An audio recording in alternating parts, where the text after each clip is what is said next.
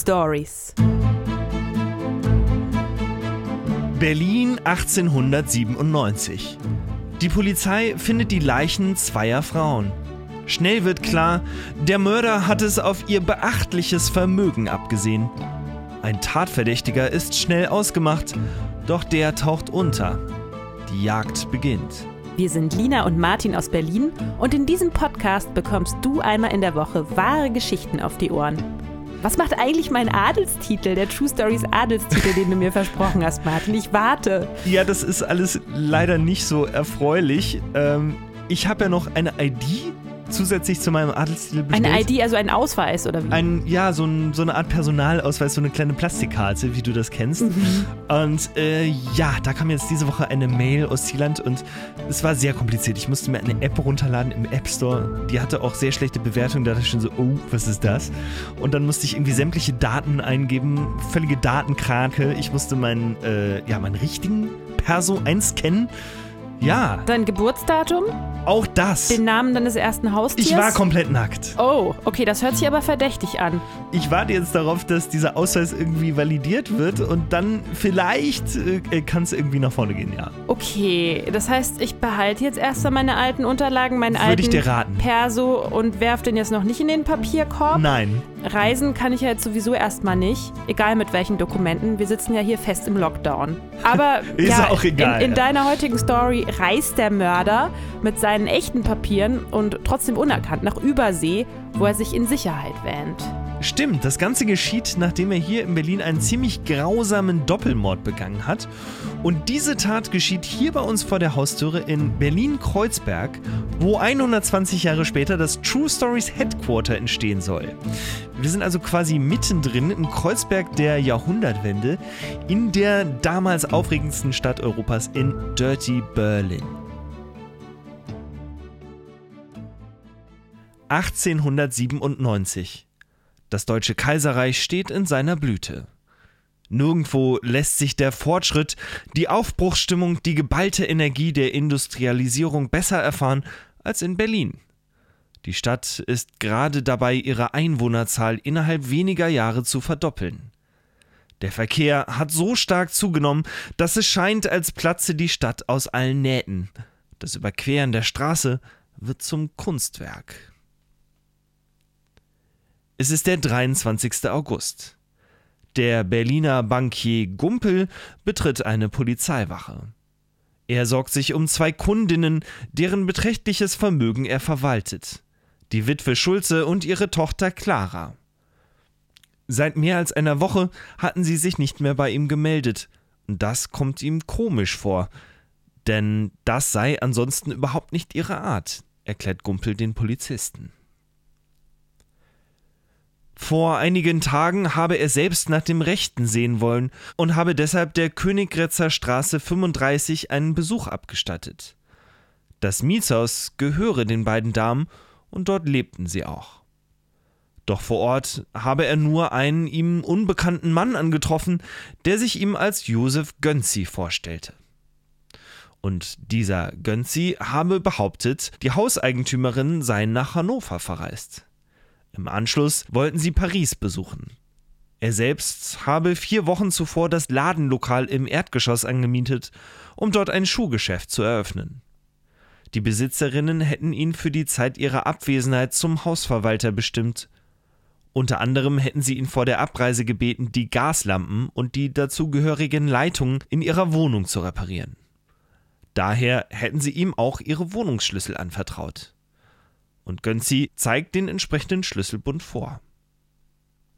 Dem Bankier Gumpel kommt die Geschichte aus mehreren Gründen spanisch vor. Zum einen sind die Witwe und ihre Tochter schon seit vielen Jahren nicht mehr verreist.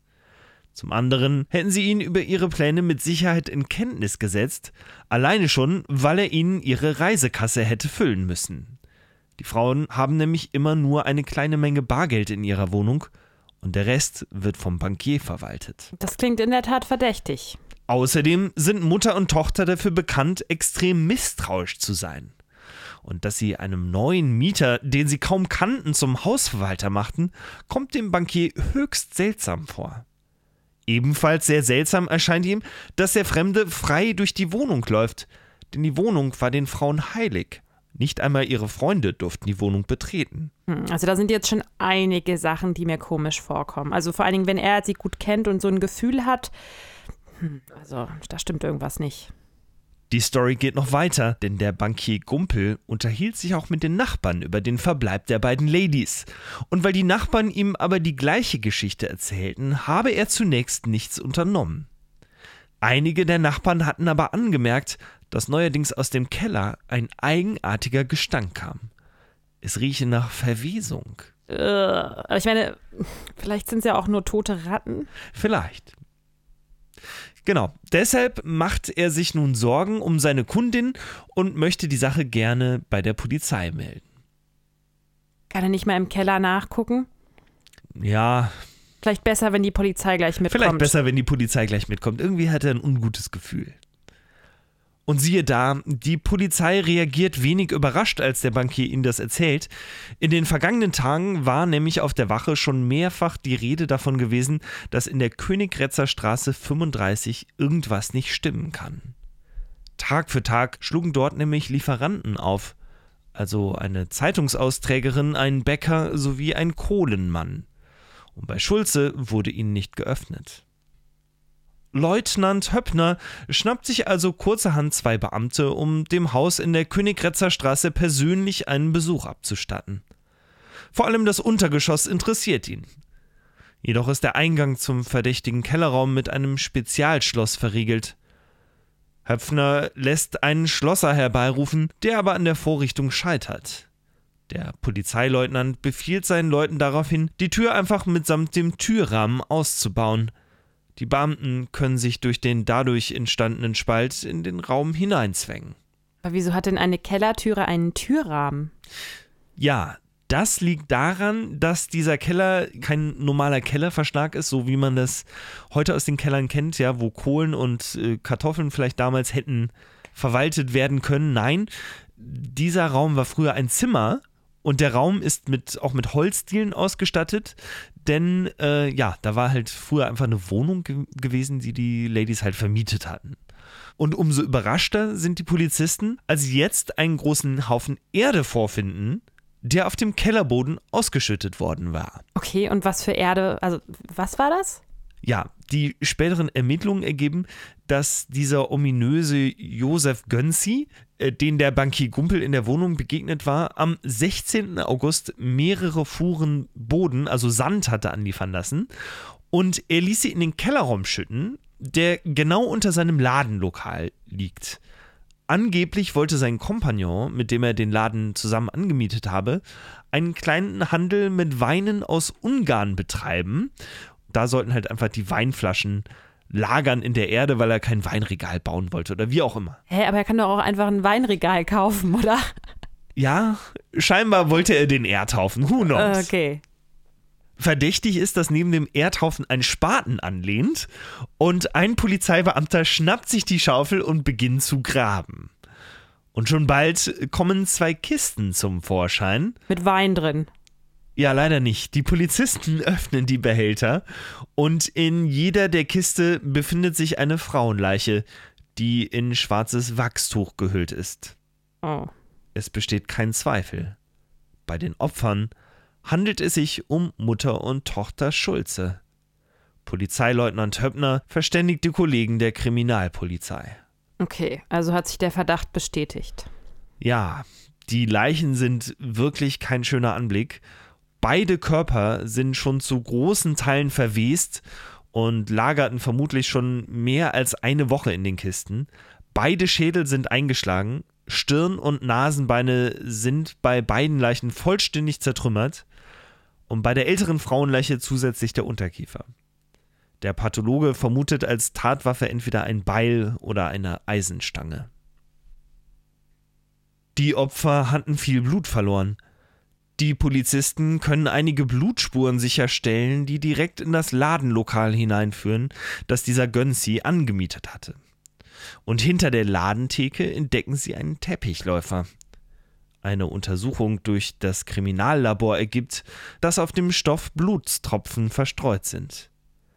Die Ermittler gehen davon aus, dass der Mörder seine Opfer an genau dieser Stelle angegriffen hatte. Okay, aber jetzt gibt es so viele Beweise, da ist die Faktenlage doch eigentlich klar. Ja, angesichts dieser recht deutlichen Spurenlage konzentrieren sich die Ermittlungen auf diesen ominösen Josef Gönzi, der inzwischen aber leider untergetaucht ist. Und auch das Tatmotiv ist klar. Gönzi hatte es auf das Geld von Mutter und Tochter Schulz abgesehen. Wie reich waren die denn? Ja, der Bankier, der Bankier Gumpel, der ja der Experte dafür ist, denn das ganze Geld lagert ja bei ihm, der verwaltet quasi das Vermögen von den beiden Ladies und der schätzt den Gesamtwert der beiden Mordopfer auf 1,5 Millionen Reichsmark. Das ist sehr viel damals auch, ne? Davon sind etwa 500.000 Barvermögen der 1892 verstorbene Ehemann war nämlich Bauunternehmer gewesen und besaß zudem mehrere Gipsbrüche im Raum Spremberg in der Niederlausitz. Und die hat er dann an die, an die, seine Frau vererbt. Genau, und deshalb nannte man sie auch in Berlin die Gipsschulzens. Und abgesehen von diesen Gipsbrüchen gehören den Erben auch noch 180 Morgen Wiesenland sowie drei Grundstücke in Berlin, darunter das Gebäude in der Königgrätzer Straße und ein weiteres Mietshaus auf dem Prenzlauer Berg. Oh, Prenzlberg. Ja, allerdings ist das äh, Mietshaus in der Königgrätzer Straße wahrscheinlich das in der besseren Lage, denn die Königgrätzer Straße liegt nämlich in Kreuzberg in der Nähe des Anhalter Bahnhofs. Und das ist damals der verkehrsreichste und auch der vornehmste Teil Berlins. Der Anhalter Bahnhof ist einer von zehn Fernbahnhöfen in Berlin und somit ein wichtiger Verkehrsknotenpunkt. Und hier kreuzen sich die Routen von Pferdekutschen und elektrischen Straßenbahnen und auch das U-Bahn-Netz wird gerade gebaut. Eigentlich beste Lage in Berlin damals, ne? ein riesiger Verkehrsknotenpunkt. Ja, und dieses Haus zusammen mit dem Haus im Prenzlauer Berg äh, und den Gipsbrüchen, das macht das äh, Vermögen der Schulzes aus und deshalb liegt eigentlich ein äh, Raubmord, könnte als Tatmotiv auf der Hand liegen. Doch der Täter dürfte eigentlich schwer enttäuscht gewesen sein, denn das gesamte Geld der Schulzes lag ja nicht in deren Wohnung, sondern auf der Bank.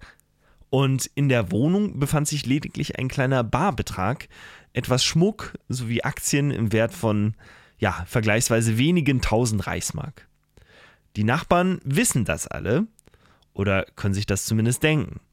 Denn beide Opfer gelten als besonders geizig und ausgesprochen misstrauisch. Mhm. Die Presse schreibt, dass zur Beerdigung, die am 26. August stattfand, eine viel tausendköpfige Menge erscheint. Doch der Pfarrer rechnet mit dem Toten gnadenlos ab und gibt ihnen gewissermaßen eine Mitschuld am Verbrechen. Und mit dem Zitat Geiz ist die Wurzel allen Übels, ne, aus einem der Paulusbriefe, leitet er seine Grabrede ein. Boah, das ist aber auch knallhart. Ihr Mann hatte der Witwe ein bedeutendes Vermögen hinterlassen, so der Prediger, an welches sie früher nicht gewohnt war, mit rastlosem Fleiße und unermüdlichem Geschäftssinn suchte sie es zu vermehren, ohne an die Zukunft zu denken. Gerade des Geldes wegen, welches den Mörder lockte, ist die furchtbare Tat geschehen. Also das ist ja schon eine ganz schöne Verdrehung der Tatsachen jetzt. Ja. Jedenfalls ist eine Sache nicht zu bestreiten. Die beiden Frauen haben schon ein recht einsames, zurückgezogenes Leben geführt.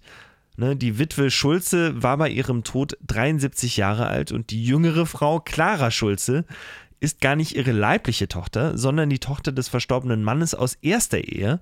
Die ist also quasi die Stieftochter und die war 55 bei ihrem Tod. Die Frauen lebten so einsam und zurückgezogen, dass sie nur der Zeitungsfrau, dem Kohlenmann und einem Diener Zutritt zur Wohnung gewährten. Andere Besucher ließen sie nicht ein und pflegten ihrerseits auch keine gesellschaftlichen Kontakte außerhalb der Wohnung. Die Königgrätzer Straße verließen sie in der Regel nur, wenn sie ihren Vermögensverwalter Gumpel am Alexanderplatz aufsuchten oder die Mieten im zweiten Wohnhaus in der Prenzlauer Allee kassierten.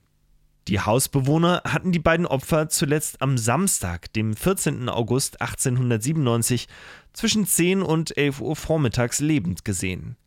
Ein Gastwirt, der ebenfalls in dem Haus wohnt und unten neben dem Schuhladen eine Kneipe für Kutscher betreibt, konnte sich an den Morgen noch gut erinnern. Gönzi, der sich ihm zunächst als Mieter des Ladens nebenan vorgestellt habe, sei in den Wochen zuvor öfters in seinem Lokal gewesen.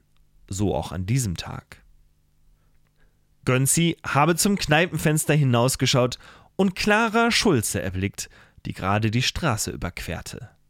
Der Schuhhändler habe sofort die Kneipe verlassen und erklärt, er müsse mit dem Fräulein noch etwas wegen des Gases besprechen. Zwei Stunden später sei Gönczi zurückgekehrt. Er habe auf den Wirt sehr erregt und erhitzt gewirkt.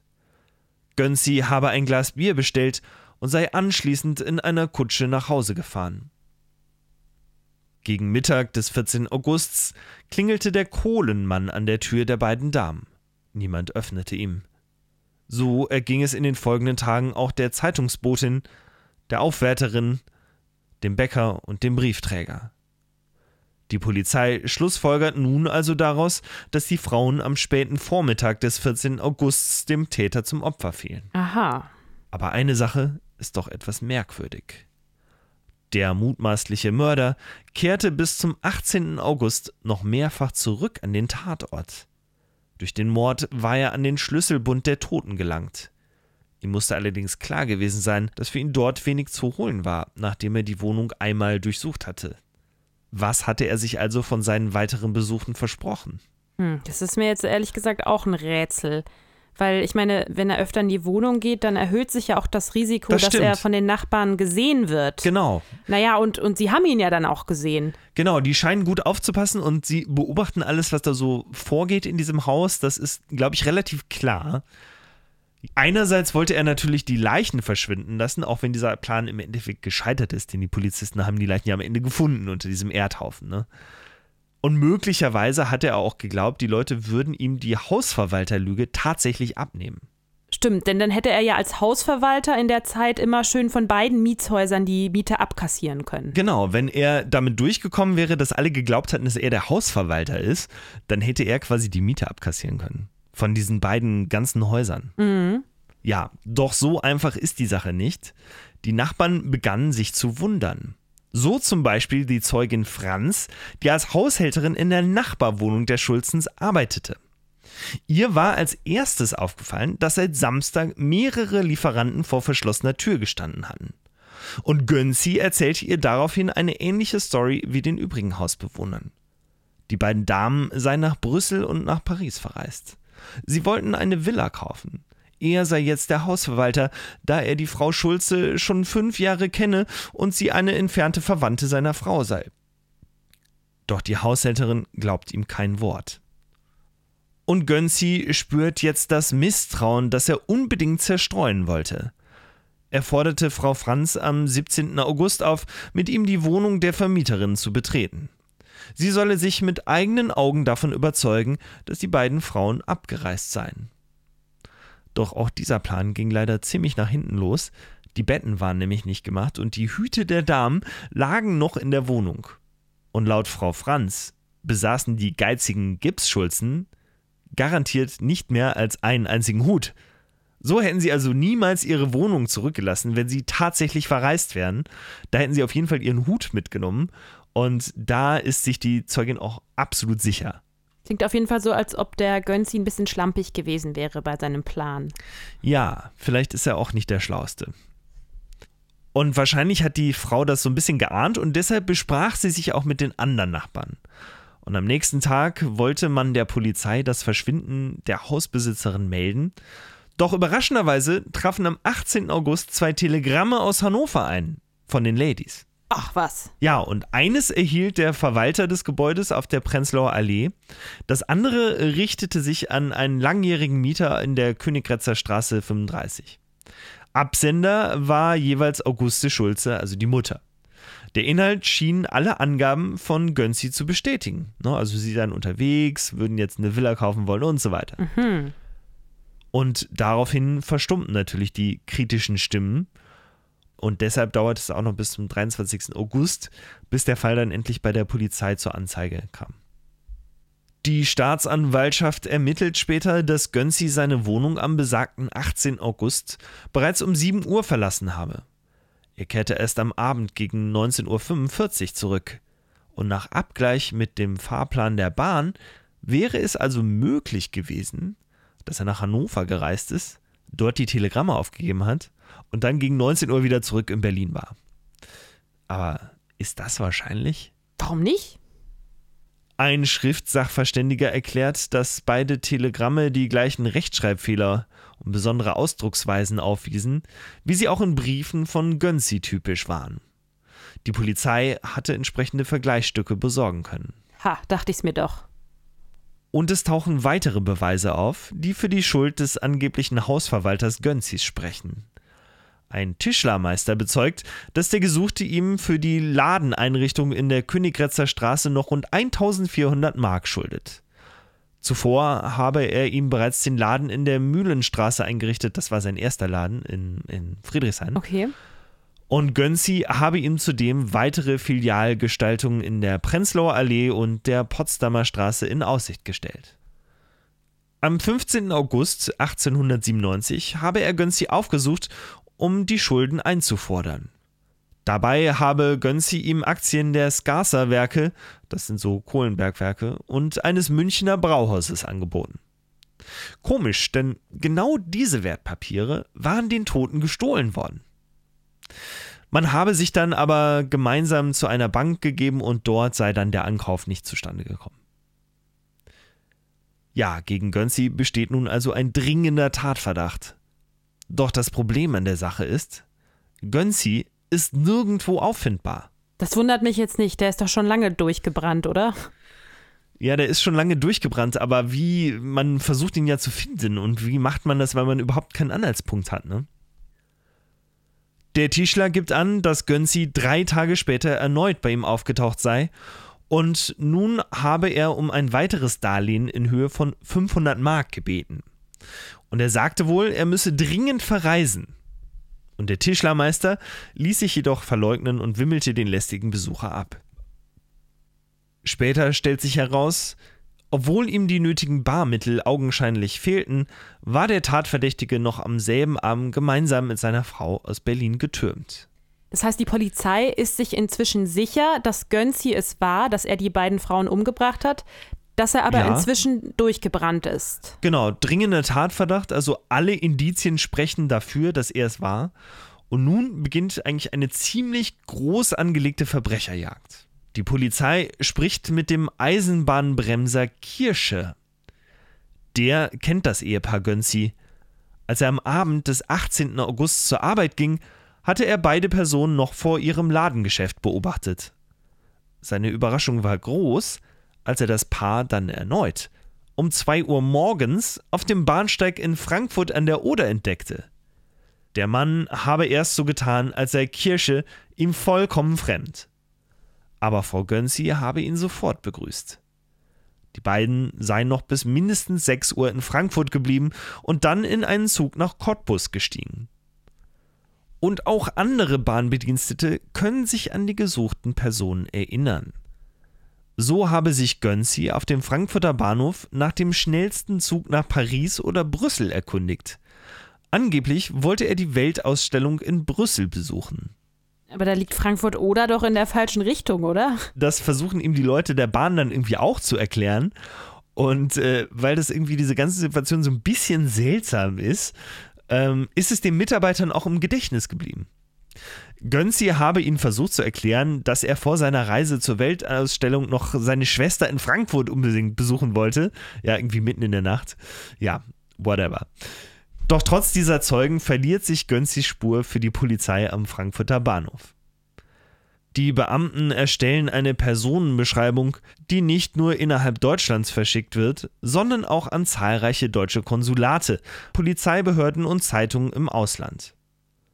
Ausdrücklich weisen die Ermittler in dem Fahndungsaufruf darauf hin, dass das Ehepaar einen auffälligen Hund, einen Wolfsspitz namens Butzi, mit sich führt. Hm, da sind sie ja richtig unauffällig unterwegs. Scheinbar immerhin so unauffällig, dass sich die Spur komplett verliert. Und die Polizei versucht jetzt etwas mehr über den mutmaßlichen Mörder herauszufinden in der Zwischenzeit. Was für ein Mensch begeht einen solch grausamen Doppelmord? Was treibt ihn an?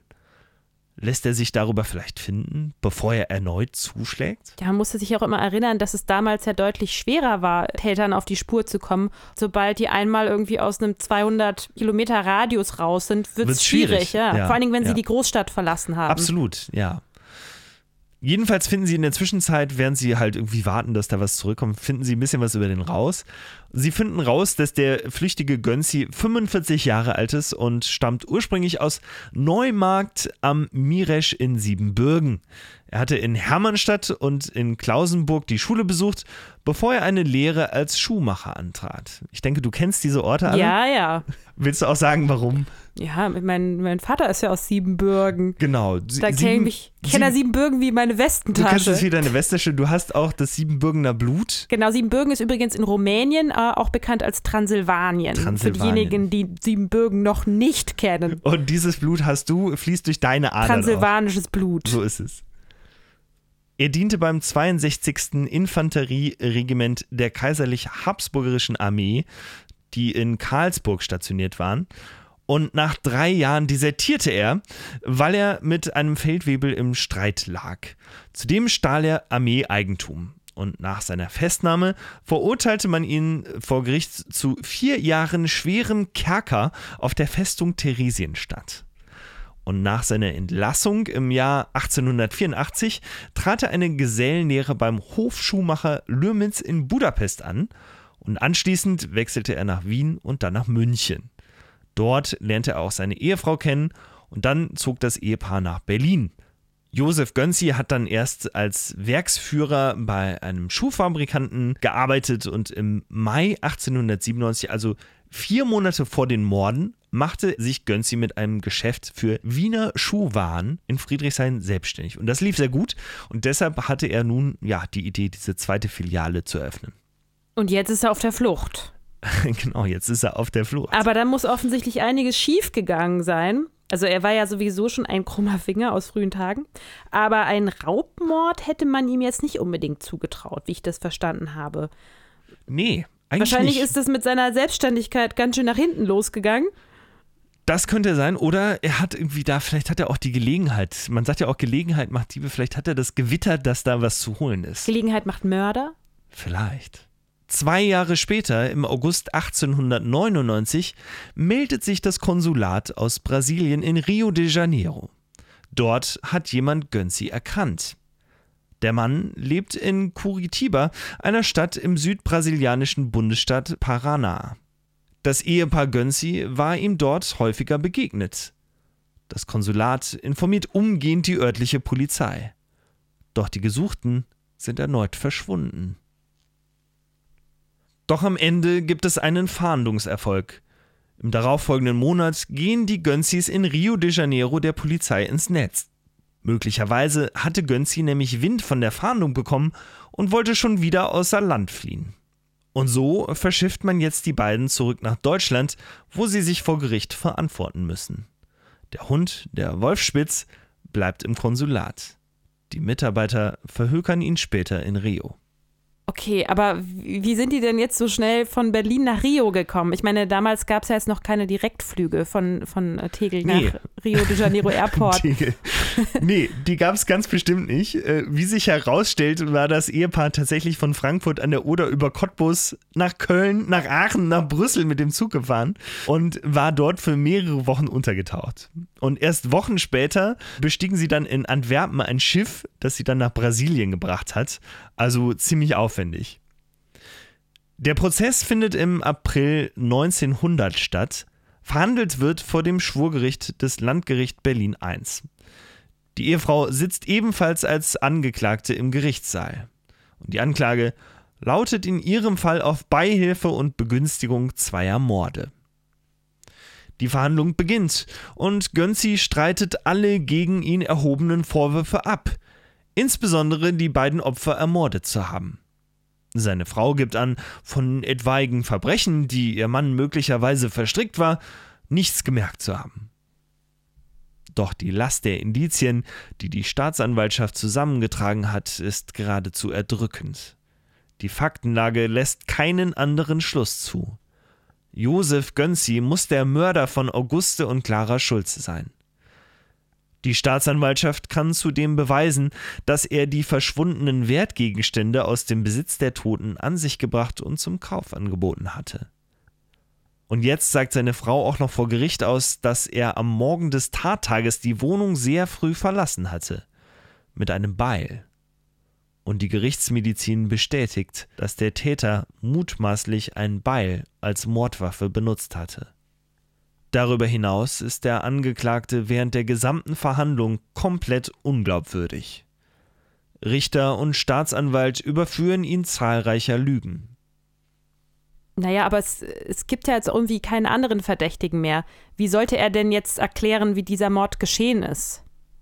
Ja, interessante Frage. Dazu hat er eine ziemlich ausführliche Theorie, die er dann auch irgendwie erzählt und ist alles ziemlich abgefahren. Bin gespannt. Ja, Gönzi behauptet nämlich, der Gastwirt, ja, also sein, äh, sein äh, Nachbar da unten in diesem Haus, ne, links äh, die, der Schuhladen, rechts der Gastwirt. Der Gastwirt aus der Königgrätzer Straße und der Hausverwalter der Prenzlauer Allee hätten die beiden Damen im Affekt getötet. Dann sei ein Kumpel, Johann Löwy, ein Schuhhändler aus Brüssel, aufgetaucht und habe dabei geholfen, die Sache zu vertuschen. Der hätte nämlich ein Verhältnis mit der Tochter Clara Schulze unterhalten, seit 17 Jahren. Und der habe es mit ihr immer im Kellerraum getrieben unter seinem Geschäft. Und deswegen wollte er ja auch unbedingt der Kumpel von Gönzi werden, als er hörte, dass der jetzt in das Ladenlokal gehen wollte. Die drei Ganoven hätten ihn sogleich als perfekten Sündenbock ausgemacht. Eine echte Chance hätte er in diesem abgekarteten Spiel nie besessen. Wer hätte ihm die Geschichte schon geglaubt? Die Jungs hätten ihm 10.000 Mark dafür gegeben, dass er aus Berlin verschwinde. Von dem Geld habe er natürlich nie etwas gesehen. Ja, so ein ziemlicher Pechvogel, ne? Ja, ziemlicher Pechvogel. Daraufhin konfrontiert der Richter den Gastwirt. Und der sagt, J bewahre. Das ist alles Schwindel. Der Mensch lügt sich noch unterm Jalgen durch. War seine Reaktion. Er stritt alles ab und weitere Zeugen sprangen ihm zur Seite. Ja, und auch das mit diesem Kumpel, mit diesem Löwi, das kann nicht stimmen. Den hatte in der Königgrätzer Straße noch nie jemand gesehen. Und eine Liebschaft kam deshalb auch gar nicht äh, in Frage. Und der Richter sagt: Das Fräulein Clara Schulze war eine 56-jährige alte Person, die von Gesichtszucken und Speichelfluss geplagt war und sehr schlunzig ging. Wie wollen Sie uns glauben machen, dass sie unter diesen Umständen einen Liebhaber gefunden haben sollte? Okay, krass. ich, ich, ich finde, es ist hart, aber irgendwie auch ein bisschen überzeugend. Ich kann sie mir jetzt auf jeden Fall lebhaft vorstellen. Ja. Doch die Verteidigung hat noch ein Ass im Ärmel. Bei der Polizei war nämlich ein Bekennerschreiben eingetroffen, in dem ein Mann namens Louis Schulz die beiden Morde gestanden hatte. Wortwörtlich heißt es in dem Brief: Ich habe einen schweren Mord auf dem Gewissen, den ich mit dem Gönzischen Ehepaar in Berlin verübt habe. Herr Gönzi hat sein Wort mir gegenüber nicht gehalten. Der Berliner Magistrat hatte auf meine Person keinen Steckbrief erlassen, aber meine Reue lässt es nicht zu, dass ich schweige. Sie werden die Reue eines schwer beladenen Herzens nicht aufgeben und mein Gewissen aufhelfen. Doch der Staatsanwalt bügelt das Schreiben knallhart ab. Bei der Berliner Polizei seien insgesamt 18 solcher Geständnisse eingetroffen allesamt verfasst von Wichtigtouren und psychisch gestörten Menschen, die regelmäßig von der Berichterstattung über spektakuläre Mordfälle angelockt würden. Zudem habe man das Alibi des fraglichen Mannes überprüft und Luis Schulze lebe nämlich in Brasilien und habe sich dort auch nachweislich zum Tatzeitpunkt aufgehalten. Jetzt bleibt also nur eine Frage offen. Hat Gönzi den Mord alleine ausgeführt? Wer weiß, vielleicht hat ja auch seine Frau ihm geholfen. Das ist jetzt die Frage. Und das wird nun geprüft. Aber nach dem Kreuzverhör ist sich der Staatsanwalt sicher, dass Gönzis Frau nichts mit dem Verbrechen zu tun hat und auch die Geschworenen kommen zu dem gleichen Schluss. Ach doch, okay. Mhm. Die Polizei ist sich allerdings sehr sicher, dass zwei Täter den Doppelmord begangen haben. Die Frage ist ja, Warum war das zweite Opfer nicht geflüchtet, als der Mörder die erste Frau attackierte und niederschlug? Und, die naheliegende Antwort darauf ist, ein zweiter Täter war vor Ort und hatte das zweite Opfer in seine Gewalt gebracht. Doch diese offene Frage lässt das Gericht letztendlich unter den Tisch fallen. Der Richter verurteilt Josef Gönzi wegen zweifachen Mordes in Tateinheit mit Raub zweimal zum Tode. Also ich bin immer noch ziemlich beeindruckt, dass es ihm gelungen ist, sich ans andere Ende der Welt abzusetzen und Ja. sie ihn trotzdem gefunden haben. Ich meine, meines Wissens gab es ja damals noch kein Interpol oder so. Nein, das gab es nicht und die haben das eigentlich mit einfachsten Mitteln gemacht. Ne? Die Fahndung lief ja mit Hilfe des erwähnten Steckbriefs in 18 Sprachen weltweit. Und es war immer das Foto von dem Hund dabei, der auf dem Foto auf einem Salontisch steht und artig Männchen macht in die Kamera. Und ja, dieser Fahndungssteckbrief hing dann in den Konsulaten. Aber was ist denn die Chance, dass genau die Leute, die in diesen Konsulaten ein- und ausgehen, Ja. äh, diesen Mann dann auch erkennen, der da irgendwo in der Ecke am, am Steckbrief zu sehen ist? Das stimmt, die ist eigentlich nicht so wahnsinnig hoch und deshalb hatten die Mitarbeiter im Konsulat den Steckbrief auch in der Zeitung drucken lassen und daraufhin hatte dann jemand das Paar samt Hund wiedererkannt. Allerdings hatten die ihren Namen von Gönze zu Fönze geändert und hatten auch ihr Aussehen angepasst. Gönze zu Fönze, das ist ja, ist ja genial. Ja, wahrscheinlich haben sie ihre blonden Haare braun gefärbt. Ne? Ja, ich bin doch nicht Herr Gönze, ich bin Herr Fönze. Was wollen Sie von mir? Letzte Frage. Was passiert, wenn man zweimal zum Tode verurteilt wird? Wird man dann zweimal erhängt oder zweimal geköpft oder zweimal in den, an den elektrischen Stuhl? Ja, gute Frage. gefesselt? Äh, Viele denken, dass nichts passiert, weil zweimal Minus und Minus ergibt Plus. Aber nein, man wird tatsächlich hingerichtet und ja, man stirbt einfach. Einfach. Ja, easy. Okay, alles klar. Ich, mehr wollte ich auch gar nicht wissen.